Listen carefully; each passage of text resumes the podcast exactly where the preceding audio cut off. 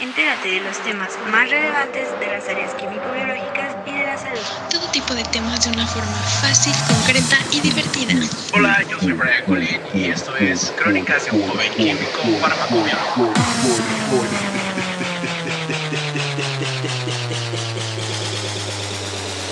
Destroy the club.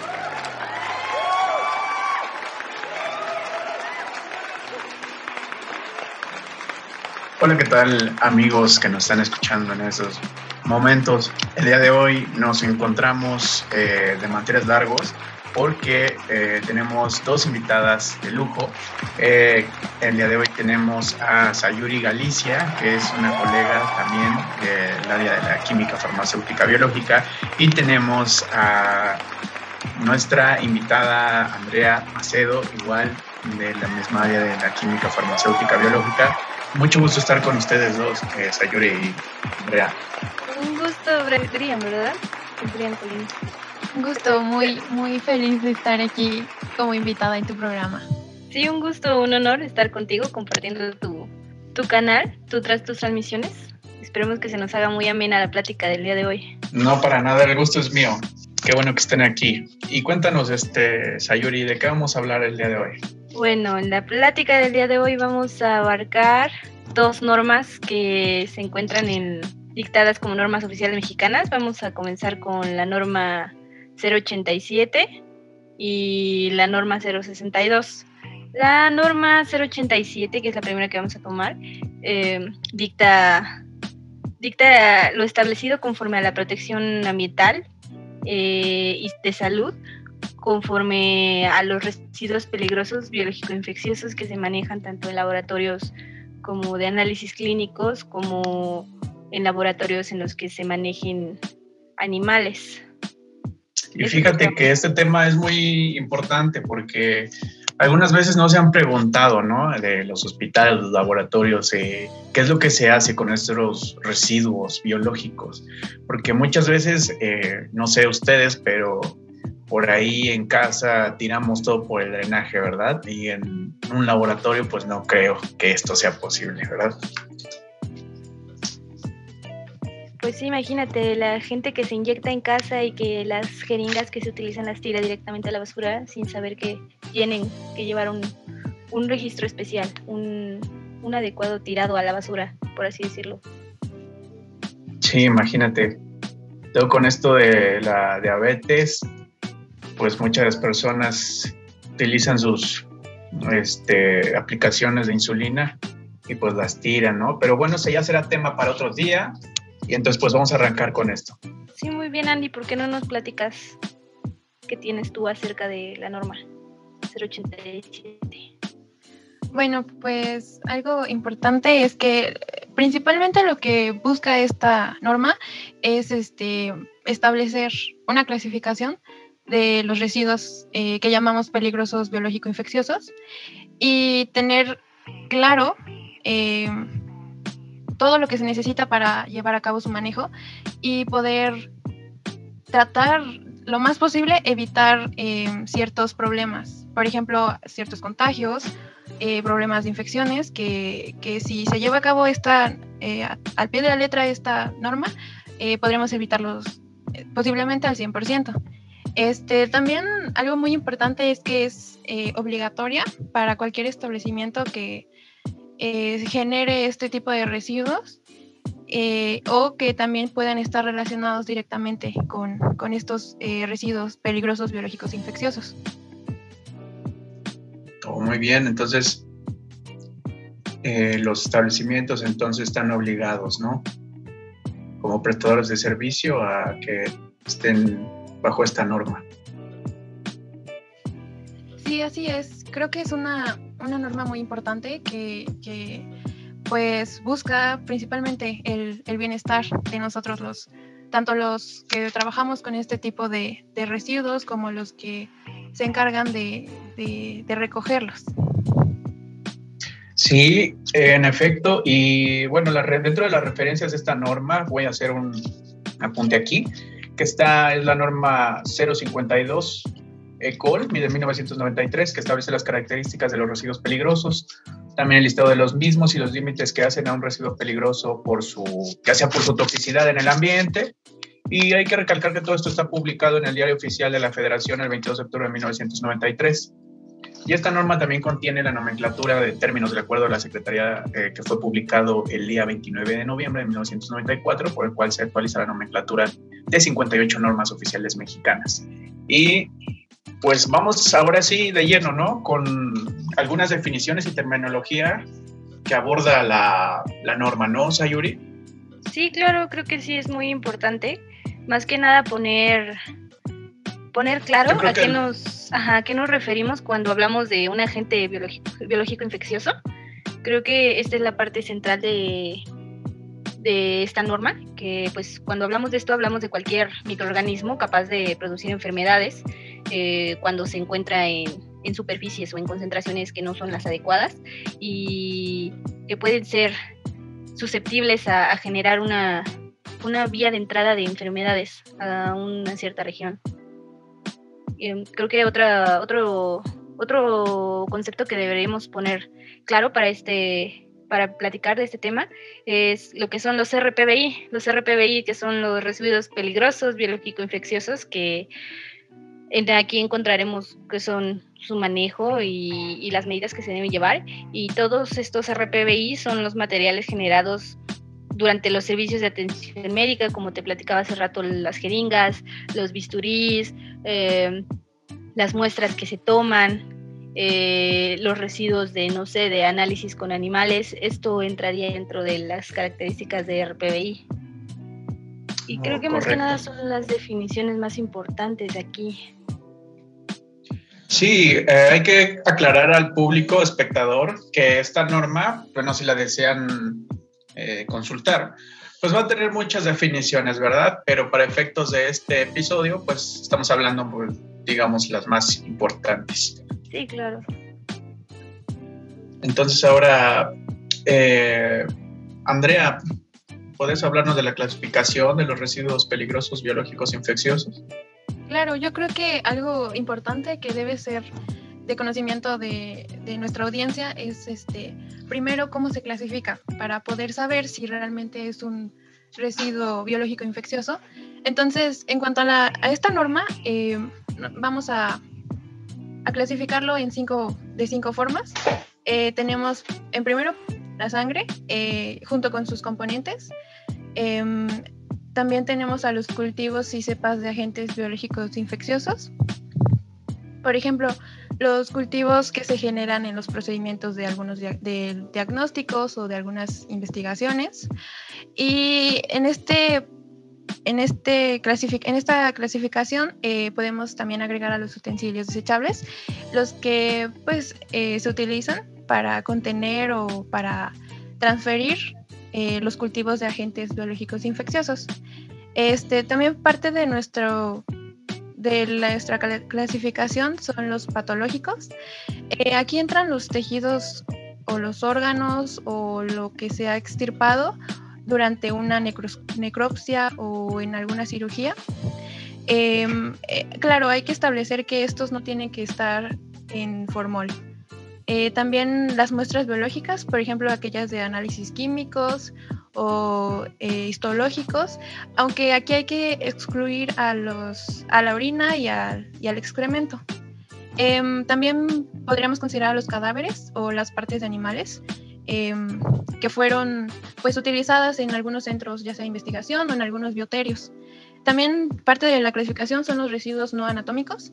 Eh, en este caso, pues son cualquier recipiente que se haya utilizado, que sea desechable y que contenga eh, algún una mancha de sangre o que tenga este haya goteado sangre o que prácticamente esté eh, contaminada. Este, por ejemplo, también, bueno, finalmente también tenemos a los objetos puntocortantes. Estos son aquellos que han estado en contacto, en contacto con algunos, los humanos o los animales. Eh, pueden ser los tubos capilares, las navajas, las lancetas, todo lo que se haya utilizado para estas eh, tipo de, de, acciones. Eh, algo que es muy importante, que yo creo que sí tengo que recalcar, es que Lo que no se agrega en este apartado es el material de vidrio que se haya utilizado. Este lo que se tiene que hacer es desinfectar y posteriormente tiene que ser eh, dispuesto como residuo municipal. Claro que este, también hay que recalcar mucho que tiene que estar esterilizado para pues no provocar ningún tipo de infección en, en general. Qué interesante esto que nos estás comentando, porque muchas veces eh, no tenemos en cuenta que los contenedores, por ejemplo, que están empapados o de alguna manera fueron expuestos a los materiales biológicos, pues muchas veces los tiran, ¿no? Y esto pues no debe de ser así. Todo lo que ha tenido una exposición al biológico también tiene que ser desechado correctamente. Y pues ahora hablaremos de la clasificación de los establecimientos generadores de estos residuos peligrosos. Y bueno, yo creo que la manera más dinámica para hablar de esto sería catalogarlo en tres niveles. En el nivel 1 tenemos unidades hospitalarias de unas cinco camas de instituciones de investigaciones, a excepción de los señalados en el nivel 3 que veremos posteriormente. También están los laboratorios clínicos y bancos de sangre que realicen análisis de 1 a 50 muestras al día, por ejemplo. Y también unidades hospitalarias psiquiátricas y centros de toma de muestras de análisis clínicos. En el nivel 2, por otra parte, tenemos ya las unidades hospitalarias que cuentan de 6 hasta 60 camas, a los laboratorios clínicos, bancos de sangre que realicen ya ahora sí de 51 a 200 muestras por día. Y aquí entran también bioterios que se dedican a la investigación como agentes biológicos infecciosos o establecimientos que generen de 25 a 100 kilogramos al mes de RPBI, que ya nos mencionaba Sayuri.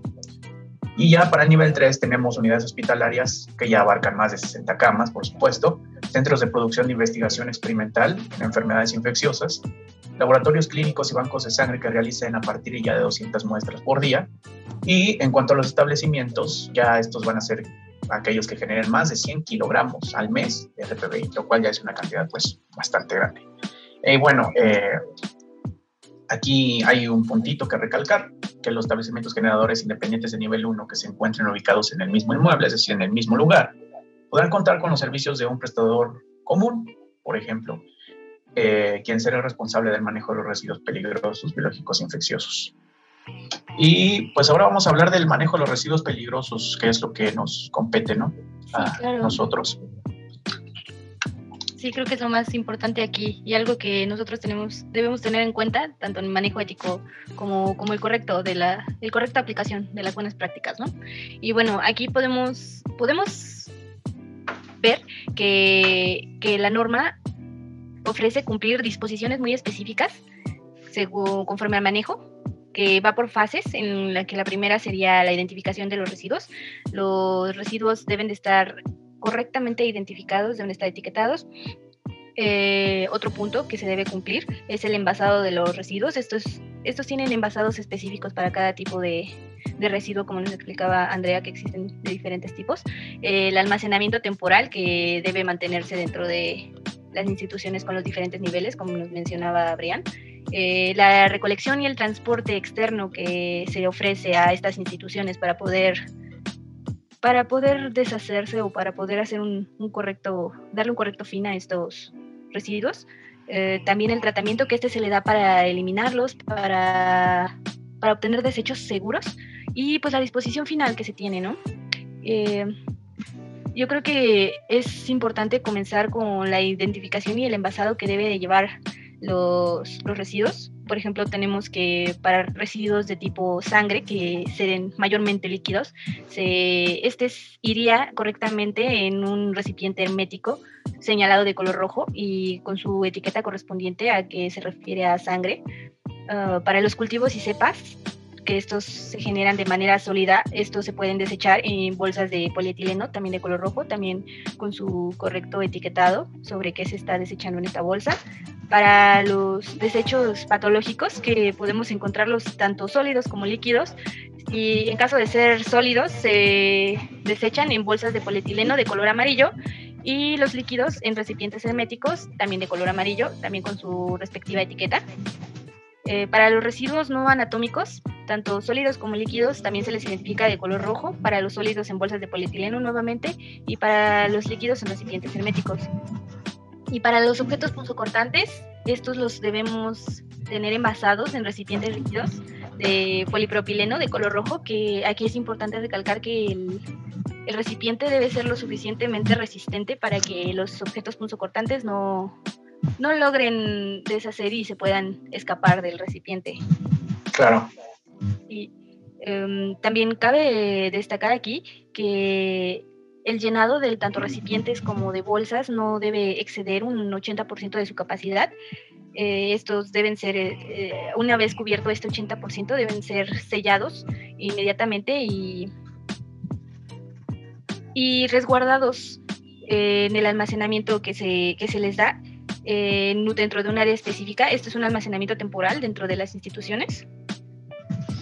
Cabe recalcar que, como mencionaba Brian, los establecimientos de nivel 1 tienen un, un punto de exclusión dentro de los de los requerimientos para almacenamiento debido a que pues generalmente no ellos no fabrican o no generan mm, residuos en exceso.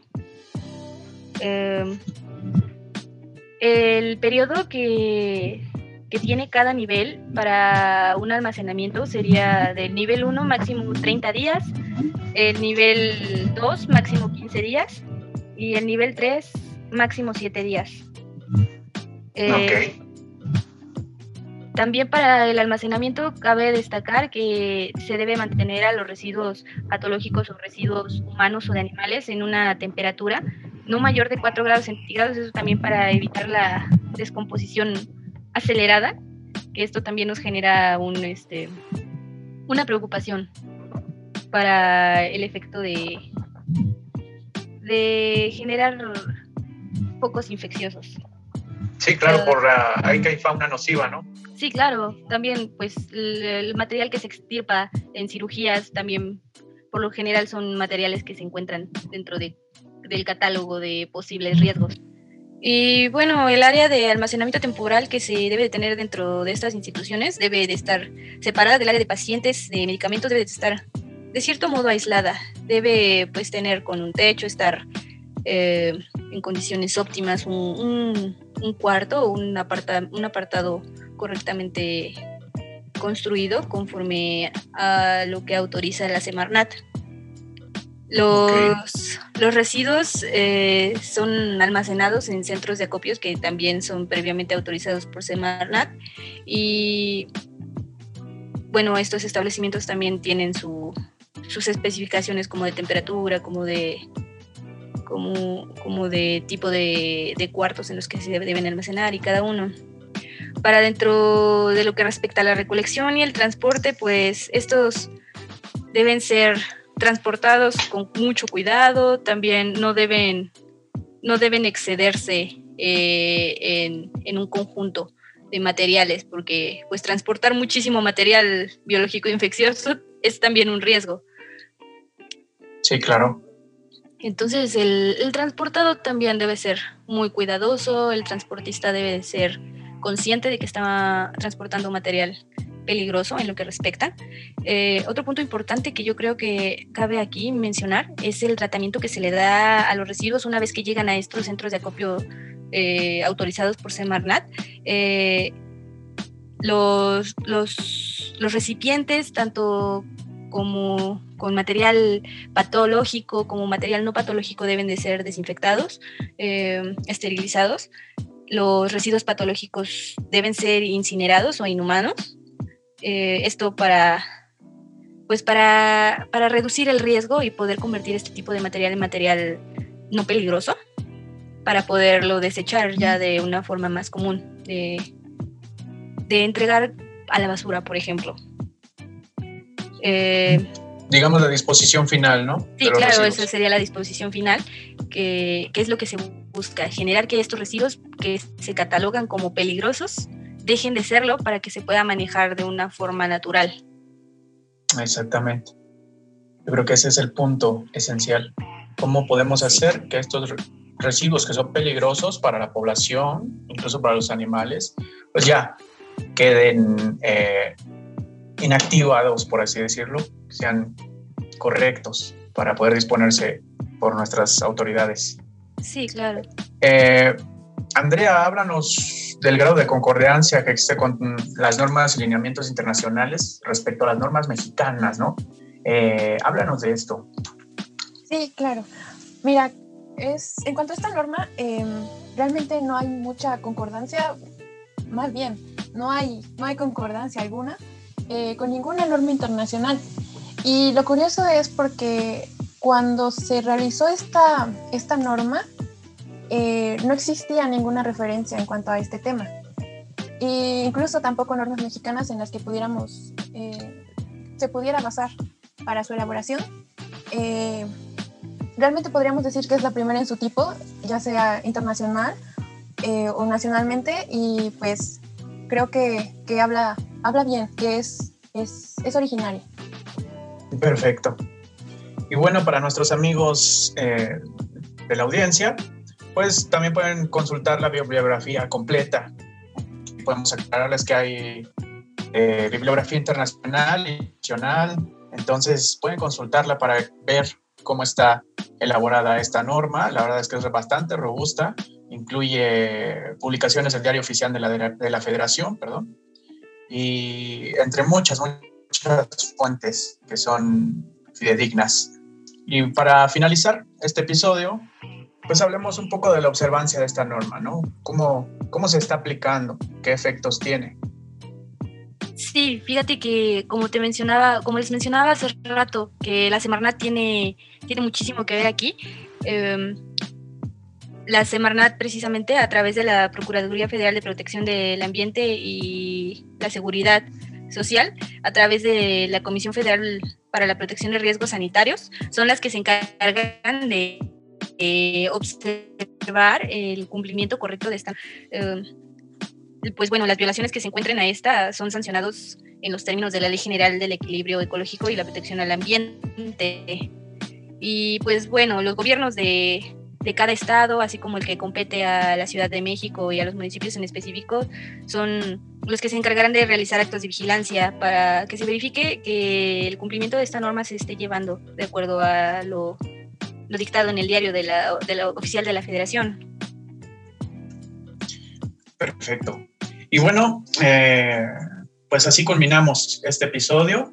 Ustedes yo creo que todos conocen el símbolo de los residuos peligrosos biológicos infecciosos y para los que no, bueno, pues la portada de este podcast va a tener el, el símbolo que se utiliza para esto. Me dio mucho gusto estar yo creo con... que todos lo hemos visto. Sí, sí, sí. Creo que todos, si no películas en... En Resident Evil. Algún lado. sí, por ejemplo. Ya para finalizar, quisieran agregar algo más a Yuri, Andrea. Pues amigo, muchísimas gracias por tu invitación. No, gracias a ustedes por acompañarme en esta, en esta charla tan amena. Sí, bueno, igual, esperemos... muchas, muchas gracias y creo que estos temas es bueno tocarlo para el público en general. Creo que es, es bueno estar informado y pues espero que les haya sido de mucha utilidad. Creo que así va a ser. Y por mi parte, bueno, pues es todo. Nosotros fuimos Brian Colin, Sayuri Galicia y Andrea Macedo en esto que fue un podcast más de el manejo de los residuos peligrosos biológico-infecciosos. Hasta la próxima. Adiós. Bye.